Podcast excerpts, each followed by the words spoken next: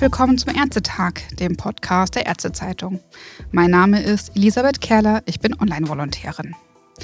Solastalgie und Klimaangst. Diese beiden Syndrome, so die Deutsche Gesellschaft für Psychiatrie und Psychotherapie, Psychosomatik und Nervenheilkunde, kurz DGPPN, treten in der Bevölkerung auf.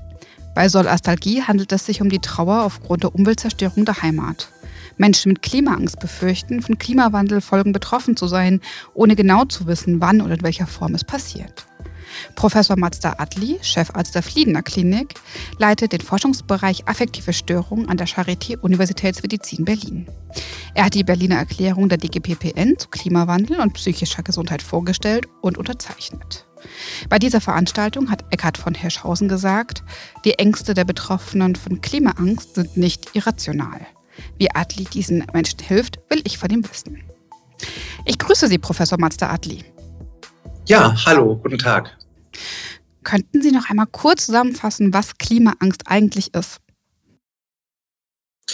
Klimaangst oder Eco-Distress, Climate Anxiety, das sind so die englischen Worte dafür, ist etwas, was wir neu beobachten, eine Angst, eine Sorge, vor einer ungewissen Zukunft oder eben, wie der Begriff Solastalgie ist, noch enger eingrenzt, äh, die Sorge, die, den vertrauten Lebensraum, die Lebensumwelt zu verlieren oder auch für immer verloren zu haben. Das Ganze ist dann natürlich verbunden mit der Angst vor einer unsicheren und ungewissen Zukunft. Wie oft sehen Sie das in etwa? Ich sehe das immer häufiger als Teil von Sorgen, die Menschen plagen und zu uns bringen. Es ist, man muss sich das so vorstellen, Menschen kommen zu mir als Psychiater und haben in der Regel einen ganzen, eine ganze Anhäufung von Ängsten und Sorgen, wo sich sozusagen, wo die eine Angst die, die nächste anschiebt, da treffen Zukunftsängste, Existenzsorgen, Angst vor körperlicher Erkrankung, ähm, Angst davor, dass anderen im eigenen Umfeld was äh, passiert und, und, und zusammen. Und immer häufiger findet sich Klimaangst, findet sich Solastalgie unter diesen Sorgenansammlungen. Also das Zuhören an sich hilft ja schon. Das ist ja dann auch etwas, was Hausärztinnen und Hausärzte etwa machen können, wenn sie einen solchen Patienten vor sich haben, oder? Ja, es, ist, es geht ums Zuhören und es geht auch ums Validieren, also die Ängste anerkennen und sie nicht zu relativieren. Das heißt, dass man zum Beispiel sagt, ich verstehe das, dass Ihnen das Sorgen macht. Ähm, ich kann das gut nachvollziehen. Ähm, oder auch sagt, und äh, die Angst ist berechtigt, ich, wenn sie das ist. Und man muss sagen, gerade bei, bei Klimaängsten muss ich auch als Psychiater sagen, der normalerweise Ängste lindert, dass diese Ängste berechtigt sind.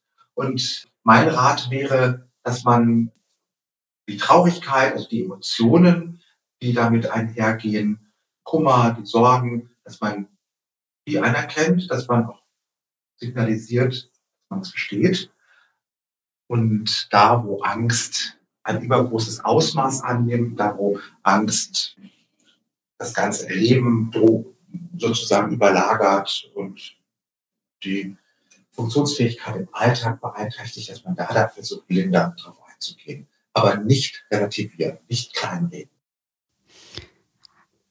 Würden Sie so auch bei anderen Ängsten vorgehen, die vielleicht aus Ihrer Sicht nicht so rational sind?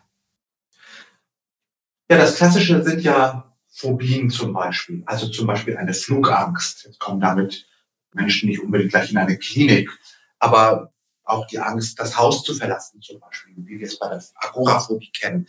Da gehen wir ja in der Regel so vor, dass wir die Menschen mit den Ängsten auch aktiv konfrontieren. Man macht das, was man Expositionstherapie nennt und so trainieren wir Schritt für Schritt mit den Situationen, die Angst auslösen, umzugehen, Vermeidungsverhalten zu überwinden und damit dann peu à peu auch die Ängste weniger werden zu lassen und ähm, den Aktionsradius wieder zu verbreitern. Bei, den, bei der Klimaangst kann man so nicht vorgehen. Da hilft Expositionstherapie ehrlich gesagt nicht so, nicht so sehr. Denn nochmal, die Angst ist berechtigt. Und bei der Klimaangst ist eher das Wegschauen pathologisch, das Verdrängen, das nicht wahrhaben wollen, dass wir wirklich ein Problem haben. Das ist ja das eigentliche pathologische, pathologische Reaktion. Also deswegen hilft hier vor allen Dingen einen Umgang damit zu finden. Ähm, das heißt also nochmal, diese, die Emotionen, die damit einhergehen, wahrnehmen und sich dann zu überlegen, was kann ich dem entgegensetzen? Und bei der Klimaangst gibt es häufig einen, das Gefühl, die Welt und die Umwelt um mich herum geht, äh, gerät außer Kontrolle und ich kann nichts dagegen tun. Was wir therapeutisch dem entgegensetzen können, ist Selbstwirksamkeitserleben aufzubauen. Das heißt, die Überzeugung, doch etwas tun zu können. Und das kann zum Beispiel bedeuten, sich zu engagieren, sich zum Beispiel auch für Klimaschutz, für Umweltschutz zu engagieren, zu überlegen, was kann ich da machen, was kann ich für einen Beitrag leisten. Und auch ich selber gehe so um, das Engagement, das zum Beispiel auch meine Aktivität in der Taskforce Klima und Psyche der DGPPN für mich eine Strategie ist, mit meinen Sorgen, mit meinen Ängsten um den Klimawandel einen Umgang zu. Das kann ich gut verstehen, wobei gerade bei dem Thema finde ich das tatsächlich ein bisschen schwierig. Ich meine, gegen den Klimawandel und äh, gegen die Folgen des Klimawandels gibt es Proteste und Engagement seit über 30 Jahren, eher noch länger. Wie groß und wie wirksam ist dann, sind dann wirklich diese Selbstwirksamkeitserlebnisse durch Engagement? Also meine Erfahrung ist, es ist wirksam. Also ich kann wieder nur mein eigenes Beispiel nennen. Ich, ich engagiere mich in unserer Taskforce. Das hat dazu geführt, dass wir gemeinsam mit meinen Kolleginnen und Kollegen auch viel gemacht haben im letzten Jahr. Wir haben eine Berliner Erklärung äh, auf den äh, Weg gebracht und presseöffentlich äh, vorgestellt, die, die den Zusammenhang von Klimawandel und psychischer Gesundheit sehr klar beschreibt, einerseits auch politische Forderungen hieraus ableitet. Wir gehen das Thema wissenschaftlich an, wir erforschen das, wir klären auf, wir binden den Zusammenhang zwischen Klimawandel und psychischer Gesundheit und Erkrankungen in die ärztliche ähm, Aus- und Weiterbildung ein. Das ist ja schon eine ganze Menge. Das erreicht auch viele Menschen und das nährt natürlich auch Selbstwirksamkeitserleben. Zur Berliner Erklärung möchte ich später nochmal kommen. Über die haben wir übrigens auch berichtet. Kommen wir noch mal kurz zur Solastalgie, so als ähm, Abtrennung zur Klimaangst. Was genau ist das? Ja, Solastalgie ist ein Begriff, den ich bis äh, vor einiger Zeit selbst auch noch gar nicht kannte und der mir erst aus dem Zusammenhang zwischen Klimawandel, Ängsten und psychischer Gesundheit untergekommen ist. Sie bezeichnet die mit der Zerstörung der eigenen Heimat, des Zuhauses beziehungsweise der Umwelt um mich herum einhergehende Trauer angesichts des Verlusts von Orten, von Aktivitäten, ähm, von Dingen, die ich in meinem Alltag normalerweise mache und die dann aufgrund dieser Veränderungen durch den Klimawandel vielleicht eines Tages nicht mehr möglich sind. Und wie oft sehen Sie das? Also ähm, es geht häufig Hand in Hand mit dem, was wir gerade ja schon als Eco-Distress äh, beschrieben haben, als Klimaangst.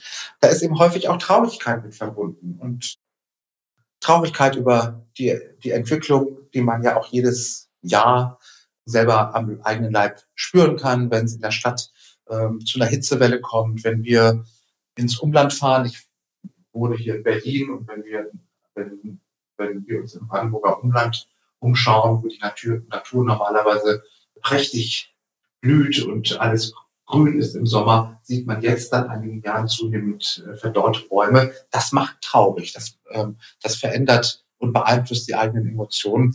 Und das ist auch etwas, ähm, was wir in unseren Sprechstunden immer wieder zu hören bekommen. Können Sie diesen Menschen auch helfen?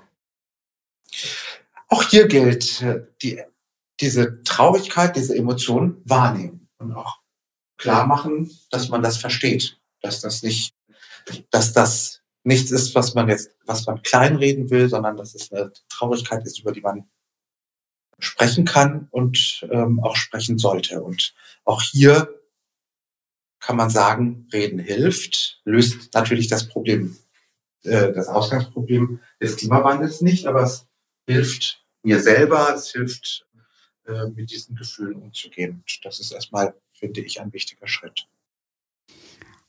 Könnte man also sagen, Sie kennen die Solastalgie aus erster Hand? Ich kenne die Solastalgie aus erster Hand und mich macht es auch traurig zu sehen, wie die Umwelt um mich herum sich verändert. Wir haben, ich habe gerade schon das Beispiel mit den sterbenden Bäumen im Berliner Umland äh, beschrieben und äh, das ist ein trauriger Anblick und darüber kann man auch nicht hinwegsehen. Das kann ich gut verstehen. Professor Adli, mir ist aufgefallen, dass Sie sich schon seit über zwölf Jahren dafür einsetzen, dass Mediziner auch politischen Einfluss nehmen, wenn es darum geht, Gesundheit zu schützen. Zumindest haben sie sich damals für die Alpen-8-Allianz eingesetzt. Und diese Organisation von internationalen Kliniken und Universitäten möchte mit politischen und wirtschaftlichen Entscheidungsträgern zusammen die globalen Gesundheitsprobleme angehen. Im November 2022 haben Sie dann mit der Berliner Erklärung, die wir schon angesprochen haben, wieder die politische Bühne betreten. Gab es dafür jetzt nochmal ein Auslöseerlebnis? Ich befasse mich sehr viel mit Stress und den Folgen von anhaltendem chronischen Stress auf unsere psychische Gesundheit. Das mache ich vor allen Dingen seit vielen Jahren in Verbindung mit dem Stadtleben und den Konsequenzen, die Aufwachsen und Leben in der Stadt für unsere psychische Gesundheit haben. Und in diesem Kontext spielt der Klimawandel eine ganz große Rolle und das hat äh, mich ehrlich gesagt auch nochmal in besonderer Weise für die Relevanz dieses Themas aufmerksam gemacht. Wir haben in unseren Städten nochmal eine besondere, äh, besonders ausgeprägte Erwärmung in den Sommermonaten. Es gibt ähm, urbane Hitzeinseln, Urban Heat Islands auf Englisch. Ähm, das heißt, in bestimmten Zonen in der Stadt wird durch die Reflexion von Hitze, durch Beton, durch Asphalt, äh, durch versiegelte Flächen die Hitze besonders aufgestaut, nicht abgeleitet. Und das merken wir Stadtbewohnerinnen und Stadtbewohner ähm, an den heißen Nächten, wo wir schlecht schlafen können, ganz besonders. Und das geht auch auf die, auf unsere psychische Gesundheit äh, ganz konkret. Darüber können wir auch gleich noch sprechen. Und gleichzeitig wissen wir auch, auch aus eigener Forschung, äh, welchen großen Wert zum Beispiel Grünflächen in der Stadt haben, weil sie genau diesen, dieser Hitzeentwicklung entgegenwirken. Sie kühlen die Umgebung und führen außerdem dazu, dass die Feinstaubbelastung abnimmt, die wiederum auch einen schädlichen Einfluss auf unser Gehirn und damit auch auf unsere psychische Gesundheit haben kann. Hier gibt es also eine ganze Vielzahl von Zusammenhängen zwischen Klimaveränderung und psychischer Gesundheit in der Stadt. Das ist das, was mich in erster Linie hier hat aufmerksam äh, werden lassen. Und ich selber bin, seit ich denken kann, Stadtbewohner. Ich habe immer in der, äh, im Zentrum von großen Metropolen gelebt und schätze das auch sehr, aber weiß auch, wie ähm, der Klimawandel sich in der Stadt anfühlt. Und das ähm, lässt mich ebenfalls aufmerken. Wir kamen jetzt ja schon darauf, welche Folgen der Klimawandel in der Stadt hat, dass auch das Solastalgie auslösen kann. Äh, Professor Adli, könnten Sie mir noch mal erklären, welche Folgen hat der Klimawandel für die Psyche? Es gibt eine ganze Reihe von sowohl direkten als auch indirekten Effekten des Klimawandels für unsere psychische Gesundheit. Äh, zu den direkten gehören zum Beispiel die Effekte, die die Hitzeentwicklung äh, hat. Wir können uns ja alle vorstellen, Hitze verändert unser äh, Verhalten. Man weiß zum Beispiel auch, dass mit jedem Einheit mehr Temperaturanstieg die Rate von zwischenmenschlicher Gewalt um vier Prozent, das ist nicht wenig, ansteigt. Es gibt sogar 14 Prozent mehr ähm, Konflikte zwischen Gruppen. Die Menschen werden aggressiver, sie werden reizbarer. Die Zahl von aggressiven Zwischenfällen auch in, in, in unseren Kliniken nimmt zu. Wir, äh, es gibt eine Zunahme auch von Suizidraten mit steigender Temperatur. Das sind unmittelbare Effekte von Klimaveränderungen auf unsere Psyche und uh, unsere psychische Gesundheit. Dann gibt es auch die Effekte, die zum Beispiel ähm, von Feinstaubbelastung herrühren. Das haben wir selber untersucht. Hier in Berlin Menschen, die eine hohe Feinstaubbelastung am Wohnort äh, ausgesetzt sind, haben eine größere Empfindlichkeit im Gehirn für Stress. Das merkt man so bewusst äh, übrigens nicht unbedingt mal, aber das Gehirn scheint unter äh, mitsteigender Feinstaubbelastung viel empfindlicher auf ähm, sozialen Stress, auf äh, in der Umgebung zu reagieren. Und das hat natürlich macht uns empfindlicher gegenüber Stress, macht uns anfälliger gegenüber Stress.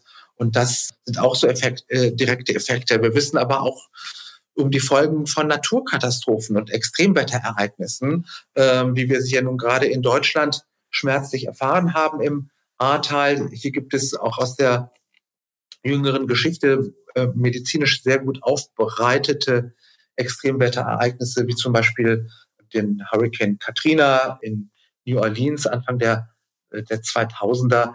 Damals hat in New Orleans fast jeder dritte Bewohner die Kriterien für eine posttraumatische Belastungsstörung erfüllt. Jeder dritte Bewohner. Und das ist schon enorm. Äh, aber es, es gibt auch Zahlen von anderen Naturkatastrophen, die zeigen, dass die Neuerkrankungsrate, die psychische Neuerkrankungsrate sich nach Naturkatastrophen, äh, insbesondere für Depressionen und für posttraumatische Belastungsstörungen verdoppelt. Und darauf müssen wir uns einstellen. Darauf müssen wir uns auch als Ärztinnen und Ärzte einstellen, als Gesundheitssystem einstellen. Die Zahl von psychischen Erkrankungen wird zunehmen. Und da auf diese Anstiege sind wir allerdings bisher nicht vorbereitet. Nun, die Hausärztinnen und Hausärzte übernehmen ja auch die psychosomatische Grundversorgung. Könnten Sie sich vorstellen, oder hielten Sie es für eine gute Idee, wenn die Kolleginnen und Kollegen da noch mehr Ausbildung erhalten würden? Ich bin ehrlich gesagt ganz sicher, dass die sowohl körperlichen wie auch psychischen Folgen des ähm, Klimawandels unbedingt in die ärztliche Weiterbildung gehören. Wir versuchen das ja schon auch in die Psychiaterinnen-Ausbildung mit einzubinden. Es gehört aber auch äh, in die anderen medizinischen Fachdisziplinen hinein. Das sind Gesundheitsfolgen, mit denen wir uns alle als Ärztinnen und Ärzte auseinanderzusetzen haben. Ja, es gehört unbedingt ähm, in die Ausbildungskataloge. Wenn Sie sich jetzt eine eine Maßnahme vorstellen könnten und zum Beispiel durch einen Genie würde die magisch umgesetzt werden, ohne dass wir jetzt die normalen Schwierigkeiten bedenken müssten. Welche Maßnahme wäre das?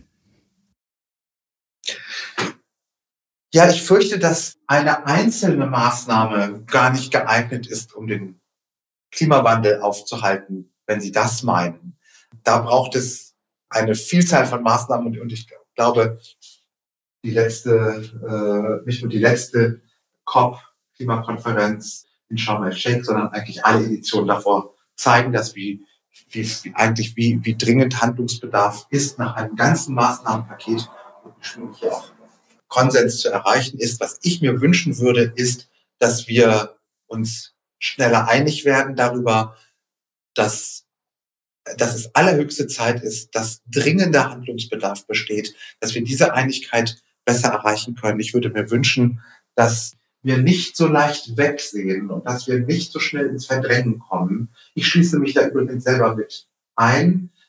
Die, auch bei mir gibt es diese Verdrängungsreflexe, weil es auch allzu menschlich ist, wenn etwas unangenehm ist, nicht sofort lösbar, aber ähm, und auch vielleicht grundsätzlich schlecht lösbar scheint, dann schauen wir weg. Gerade dann, wenn es nicht, wenn es nicht akut schmerzt, kommen sämtliche Verdrängungsreflexe zum Vorschein, die wir so als Menschen in uns tragen. Das ist beim Klimawandel ganz besonders deutlich zu beobachten. Wir relativieren, wir äh, verniedlichen das Problem geradezu. Ich würde mir wünschen, dass wir, dass wir zu einer, zu einer Einsicht kommen, zu einer Diskussionshaltung kommen, die uns vor Verdrängung besser schützt, weil es damit auch das Klima schützt. Und eins muss man sagen, Klimaschutz bedeutet psychische Gesundheit, Klimawandel das Gegenteil. Das kann ich gut verstehen. Nur ich könnte mir vorstellen, wenn man diese Verdrängungsmechanismen sehr stark zurückdrängen könnte, dass es dann schwierig wird, den Alltag noch zu überwältigen. Kommt man dann da nicht wieder in eine Problemzone? Ja, ich glaube, wir, wir ähm, ähm, müssen uns schon im Klaren sein, dass wir alle an unserem Alltagsverhalten etwas ändern müssen. Sonst klappt es nicht. Wenn wir dazu nicht bereit sind, brauchen wir uns auf diese schwierige Reise erst gar nicht zu machen. Unseren Alltag müssen wir ändern. Und das bedeutet nicht, dass wir alle unser Leben umkrempeln müssen, sondern dass jeder etwas verändert, dass jeder ein Quäntchen dazu beiträgt und das ist in der Summe schon viel. Und aber es bedeutet Veränderung und es bedeutet natürlich auch Veränderungsstress für uns alle und das ist etwas, was uns allen klar sein muss. Welche Veränderungen wären Ihnen da besonders wichtig? Na, das fängt beim, bei unserem Mobilitätsverhalten an. Wie komme ich jeden Tag zur Arbeit? Wann steige ich ins Auto? Wann benutze ich Alternativen? Wie reise ich? Ähm, äh, wie ernähre ich mich? Auch hier gibt es ja viele wichtige Ansätze zu einem ressourcenschonenden äh, Verhalten. Planetary Diet ist das Stichwort hier. Wie ähm, ähm, gehe ich mit Energie äh, um in meinem Alltag? Das sind eigentlich alles Dinge, die, die mein Leben gar nicht auf den Kopf stellen, die auch meine Lebensqualität nicht entscheidend verändern.